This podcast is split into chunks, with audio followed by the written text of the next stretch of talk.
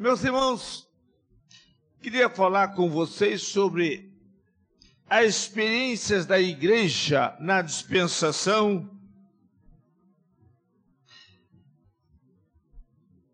e os ensinamentos que existem nela para os nossos dias, esses dias que antecedem a volta de nosso Senhor Jesus Cristo. Meus prezados irmãos, Deus tem levado a igreja a experiências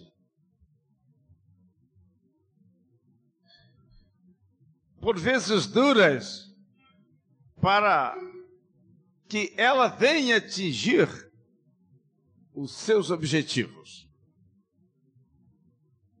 Como vocês verão, a igreja da antiga dispensação, apesar do trato de Deus muito bem aplicado, ela não deu a devida resposta a Deus. E sabe o que aconteceu? Deus deixou de lado a igreja da antiga dispensação.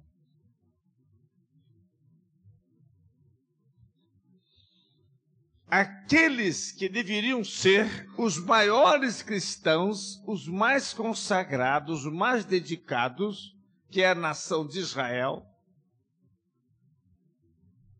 não são. Por quê? porque eles não atentaram seriamente para o tratamento que Deus lhes dispensava. E a gente fica tomado de temor, porque, de igual maneira, Deus tem dado um tratamento a nós nos dias atuais.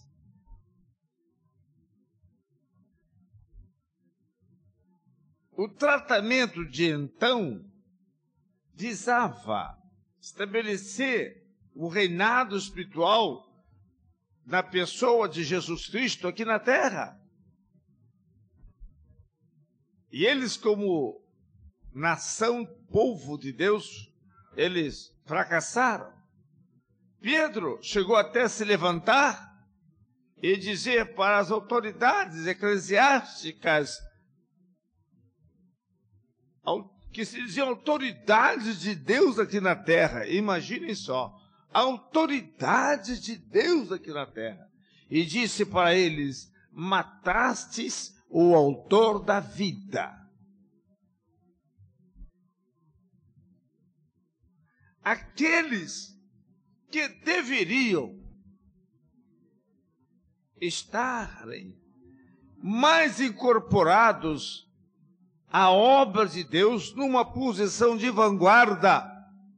Eis que eles mesmos saíram para uma posição oposta e crucificaram nosso Senhor Jesus Cristo. É interessante observar, irmãos, que eles fizeram imbuídos de zelo de Deus Eles fizeram aquilo pensando que estavam prestando serviços à obra de Deus na terra. Coisa tremenda. E há aqueles que não estão afinados com Deus, e quanto os há por aí, infelizmente, com o mesmo zelo de Deus, com o empenho de servir a Deus, formando uma casta eclesiástica, estão, estão, como disse o apóstolo Paulo, crucificando outra vez nosso Senhor Jesus Cristo.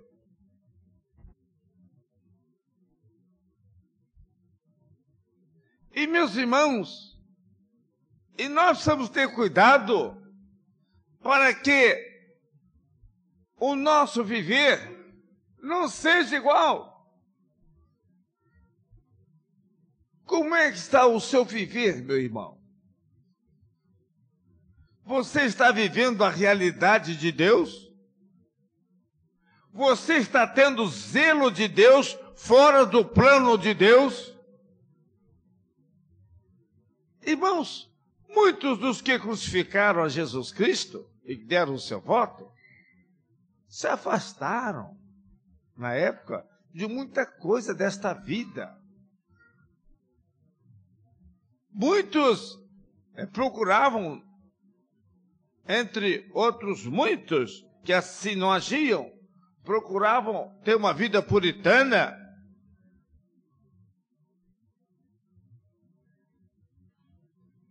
Mas fora dos planos de Deus. Tendo na pessoa de Jesus Deus presente, não enxergaram a pessoa de Deus. Não souberam aprimorar de Deus. E hoje acontece a mesma coisa. Deus está aqui presente. Deus está aqui conosco. Talvez muitos de vocês não estão se apercebendo disto.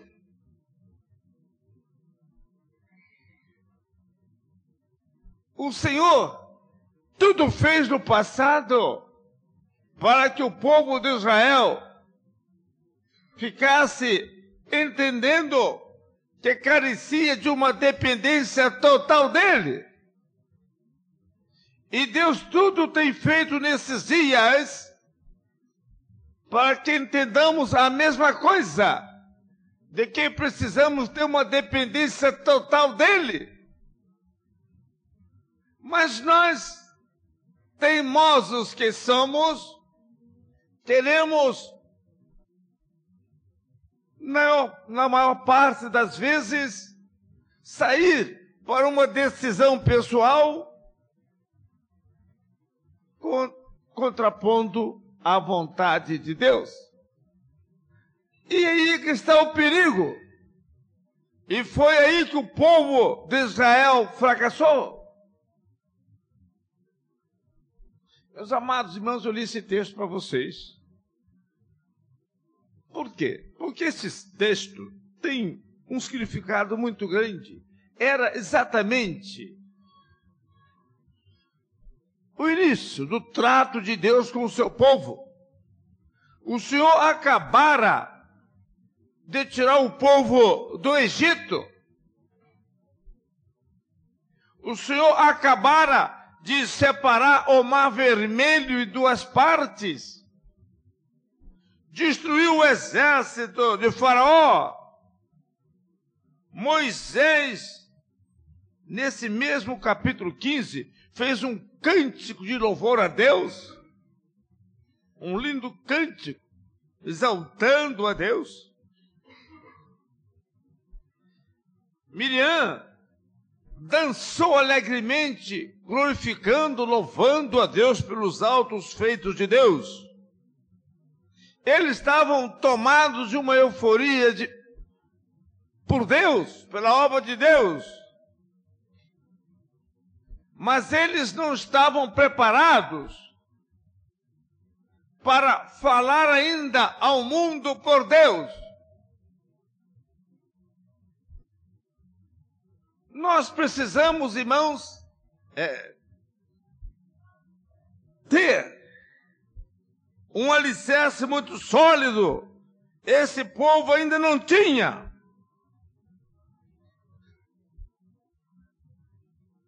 Por que esse alicerce? Para que nós espiritualizemos todo o nosso viver. Quando a palavra de Deus diz em tudo dai graças, e quando ela diz que todas as coisas contribuem conjuntamente para o bem daqueles que amam a Deus, e andam, preste atenção, andam segundo os seus o seu propósito. Não basta amar somente a Deus. Esse versículo é tão citado, mas corta a segunda parte. Eu já ouvi esse versículo não sei quantas vezes, mas a segunda parte não é nomeada. Aqueles que amam a Deus e andam segundo os seus propósitos. Ah, meu irmão, você está tá nessa dificuldade. Não tem problema. Há uma benção aí, porque a palavra de Deus que todas as coisas contribui conjuntamente para o bem daqueles que amam a Deus. E não diz outra parte. E aquele irmão está em pecado, está errado. E a vara de Deus está cantando em cima dele. Porque ele não está andando segundo os propósitos de Deus. Irmãos, e o povo até então andava segundo os propósitos de Deus. Até então não havia nada de mais grave a não ser a murmuração diante do exército faraó que vinha atrás para destruí-los.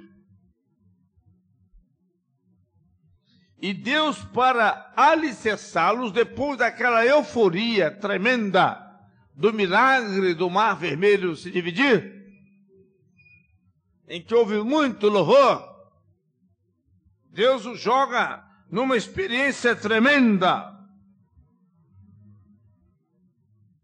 eles entraram para o deserto de Sur e meus irmãos, eles chegaram, diz a palavra aqui, a um lugar que havia águas e eles estavam com sede. Era um milhão de homens, fora mulheres e crianças, animais. Vocês imaginaram isso? Um milhão. Eles estavam com sede. E Deus propositalmente levou-os para um lugar em que as águas eram amargas. E eles foram beber aquelas águas. E eles não conseguiram beber aquelas águas. E foram reclamar com Moisés dizendo: Que havemos de beber? Que havemos de beber?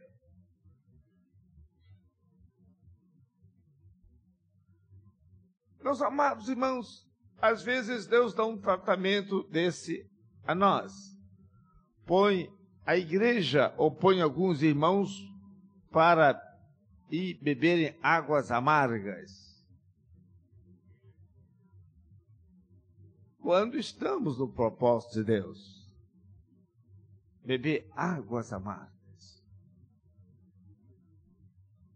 Mas, meus irmãos, naquela hora, o Senhor mostrou a Moisés um pedaço de madeira.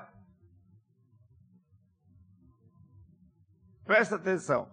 Moisés não jogou qualquer madeira na água o Senhor mostrou, houve uma indicação pessoal de Deus. O Senhor indicou um pedaço de madeira. E Moisés tomou-o. E Deus mandou que lançasse naquelas, nas águas que ali nasciam. E a palavra diz que elas se tornaram doces. Doces. E ali Deus os provou, mostrando que Ele tem solução para todos os nossos problemas. E meus irmãos, esse lenho ali julgado é uma figura da cruz de nosso Senhor Jesus Cristo. Prefigura a cruz.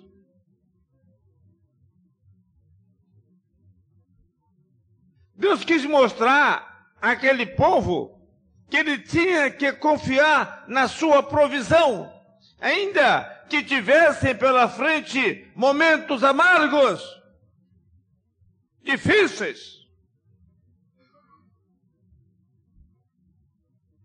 E nós, pessoalmente, como igreja, temos passado pelas águas de Mara. Aquele lugar foi chamado Mara, e quer dizer amarga.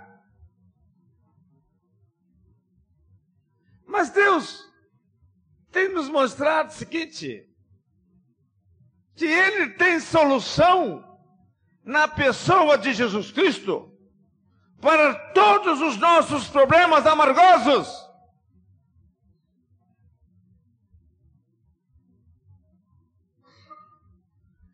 Dizia que o povo iria perecer no deserto. Meus irmãos, nós caminhamos no deserto desta vida em demanda da Canaã celestial. E Deus, para nos ensinar, fez com que isso acontecesse. Porque fatalmente cada um de nós haveria de enfrentar momentos amargosos.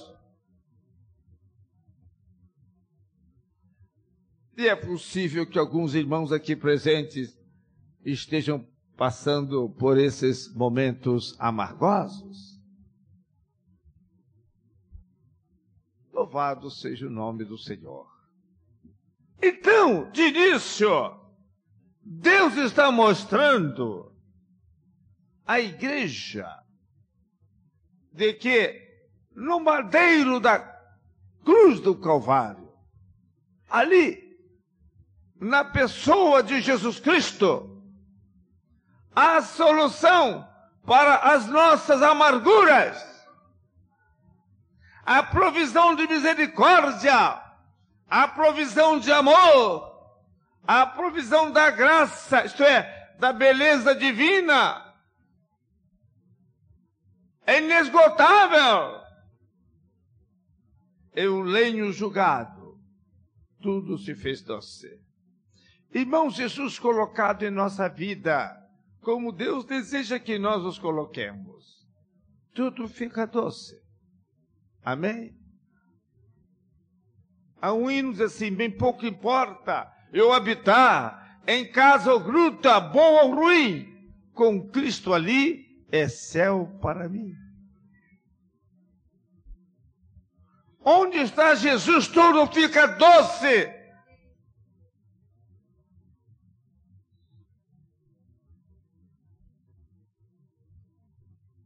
Aleluia.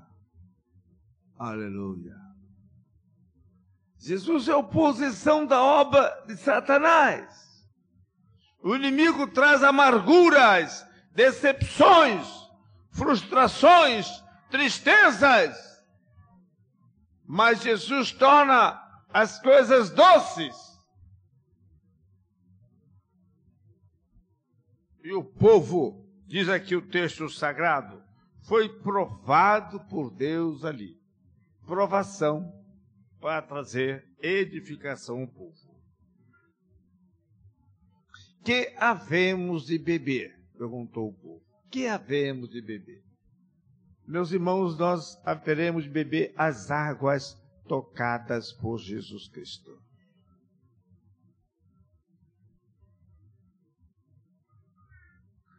Ali foi cantado há pouco aquele hino, assim como a corça suspira pelas águas, assim suspira minha alma por ti, mas pelas águas tocadas por Jesus Cristo. E meus irmãos, e o texto revela que depois que eles beberam daquelas águas, tornadas doces pelo poder de Deus, Deus lhes deu estatutos e uma ordenação. Deus lhe deu agora uma direção ao povo.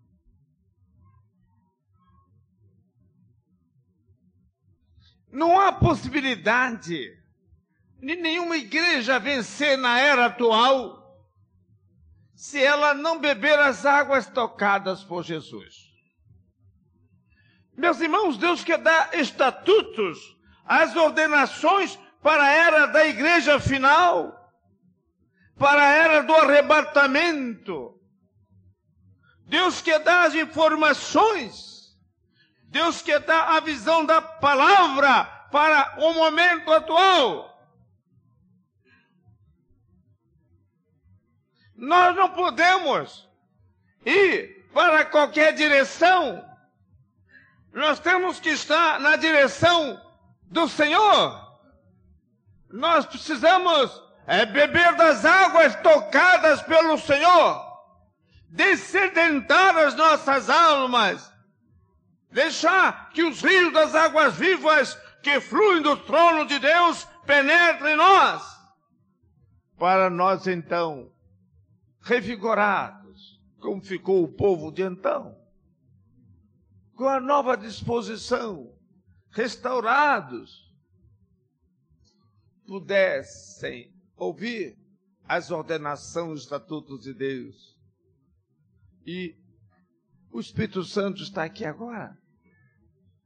E ele deseja dar as ordenações para a igreja. E ele deseja dar as santas comunicações para o momento atual. Eu fico a pensar quanta coisa que o Espírito Santo quer falar a cada um de nós agora. Mas ele não pode falar, porque nós não bebemos das águas tocadas pelas mãos de Jesus Cristo. Não temos bebido. Muitos têm se queixado tanto da vida, estão bebendo outras águas. Estão bebendo águas não tocadas pelo lenho que Deus indicou estão sofrendo na vida, estão perecendo. É impressionante isto, irmãos, porque a igreja, aqueles que conheceram Jesus, eles sentem que lhes faz mal as águas amargas. Eles não se conformam com as águas amargas mas não se submetem a Deus. Talvez queiram lançar outros recursos que os dão indicados por Deus nas águas que tem diante de si para melhorar. Mas Deus indicou a Moisés qual era o lenho que tinha que ser jogado nas águas. Você está deixando uh, Jesus tocar na sua vida como Ele quer tocar. Você é capaz de deixar Jesus dar o toque agora em você que Ele quer dar? Para mudar as águas da sua vida?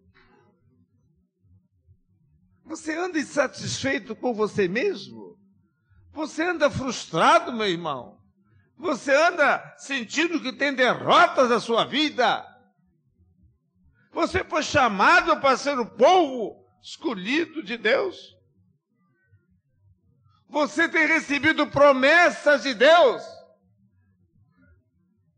Mas você está com a vida amarga.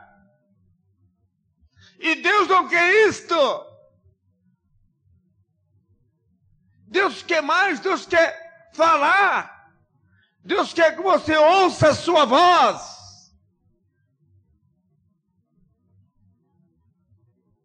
E o Senhor disse: se eles andassem de acordo com a sua voz, os seus estatutos, os seus juízos, disse o Senhor, nenhuma das enfermidades porei sobre ti, que fui sobre o Egito. O Egito é o mundo. Porque eu sou o Senhor que te sara. Como quer dizer assim, se vocês andarem na minha palavra, se vocês andarem sob o meu controle, sobre a minha égide, sobre a minha direção, fiquem tranquilos, que eu não vou deixar vocês afligidos com os males do mundo. Eles não irão atingir a vocês. Não irão atingir a vocês. E meus irmãos, e logo depois, em comprovação a esta verdade, Deus levou-os ao des... eles caminharam mais uma jornada e Deus levou-os ao oásis de Elim, ao oásis de Elim. E lá no oásis de Elim haviam doze fontes que jorravam águas abundantes para aquele povo. Agora eram águas de Deus, não águas tornadas doces por Deus, não vidas tornadas doces, mas agora eles participavam de algo que provinha em profundidade de Deus. E a palavra diz que ali haviam doze fontes, uma fonte para cada tribo. Em outras palavras, havia água abundante para toda a nação de Israel. E eles ficaram ali bebendo daquelas águas. E dizendo o texto sagrado que ali havia setenta palmeiras. Setenta palmeiras. E eles se acamparam ali, diante de Deus. Aleluia. Irmãos, essas setenta palmeiras falam dos setenta juízes que Deus levantou sobre o povo de Israel. Para serem líderes, julgarem, conduzirem o povo de Israel. Não vamos falar sobre as palmeiras como símbolo do cristão, para não tomar muito tempo. Mas queremos dizer o seguinte: aleluia, louvado seja Deus. É que ao mesmo tempo, quando a igreja está submissa a Ele, quando ela é tocada, deixa Jesus tocar, Deus leva a fontes abundantes de água viva, e ainda Deus levanta uma liderança capaz. Os doze foram batizados com o Espírito Santo. Foram levantados por Deus para esse ministério. E eles tinham uma liderança equilibrada, de modo que, como nação, como igreja, tinham líderes habilitados, capazes. Assim, meus irmãos, Deus haverá de fazer também conosco, levantando homens e mulheres líderes que tenham todas as habilitações. Amém? Eu já falei aos irmãos sobre a palmeira como símbolo do cristão. Já disse aos irmãos que até a ferida, quando se fere a palmeira, ela faz sair uma seiva que é doce e é perfumada. E Deus haverá de levantar homens e mulheres que, quando atacados, feridos, haverão de revelar o bom cheiro de Cristo e revelar a doçura. Preparados que foram pelo Espírito de Deus para a obra. Serão homens que darão sempre frutos a palmeira aí é a tamareira, que dá fruto também doce e abundância. Enfim, é uma árvore que serve para tudo. Inclusive, o seu caule é ereto, não é igual o coqueiro brasileiro, que o caule às vezes é torto. Quem vai ao Nordeste, que já foi, eu parei, parava até diante de certos coqueiros, que o caule envergava 90 graus assim, depois subia outra vez 90 graus. Quem já viu esses coqueiros aí em fotografia? Já viram, né? O pessoal do Nordeste sabe disso nas praias. Tem uma porção de coqueiro, todo torto. Mas a palmeira, que é tamareira, tinha o caule ereto. O justo viverá da fé, diz o Senhor. Viverá daquilo que vem de Deus.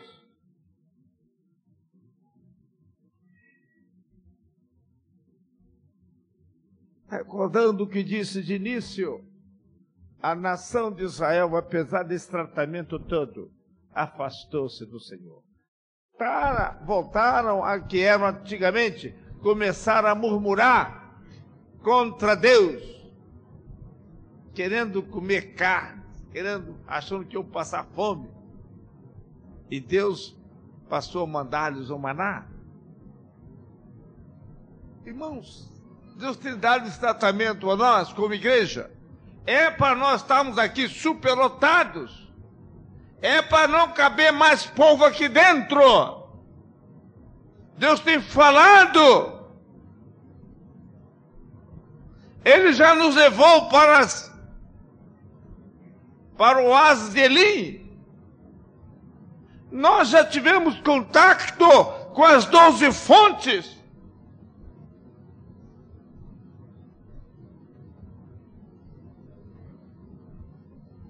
Aleluia.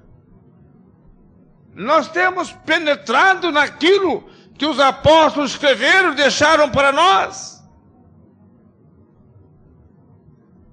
Temos bebido da água que vem do trono de Deus. Deus já tem levantado líderes, palmeiras, em nosso meio. E meus irmãos, e parece que muitos não estão entendendo a obra de Deus aqui em nossa igreja.